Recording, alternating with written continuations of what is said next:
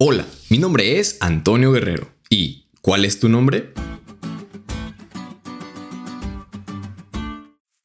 Tu nombre es sumamente importante. Es la distinción de tu persona. Sin él no podríamos tener una identidad. Y es interesante que hay una gran diversidad de nombres.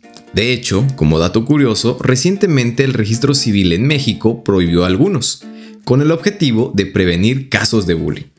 Y es que algunos sí se pasan, por ejemplo, entre algunos de los prohibidos está Fulanito, Aceituno, Terminator, Rambo, Delgadina, Marciana, Telésforo, Caralampio, Sonora Querida, etc. ¿Conoces a alguien que se llame así? Bueno, sea como sea que te llames, te guste o no tu nombre, lo importante es poder identificarte y saber también a qué persona estás llamando. Y te comento esto porque hoy estudiamos sobre un nombre, que no es cualquiera. No representa solo una manera de identificarse. Este nombre es especial, debido que implica un mayor significado. Este nombre va más allá de lo común y debiera ser sumamente respetado.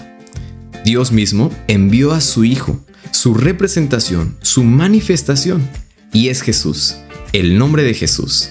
Él es quien hace de este nombre la esencia que trasciende en la eternidad.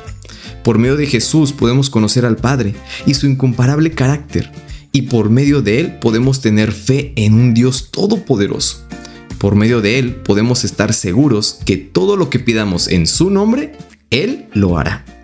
Así que amigos, si quizá a veces piensas que no responde a tu necesidad, si quizá crees que Dios no está atento a tu voz, déjame decirte que estás equivocado.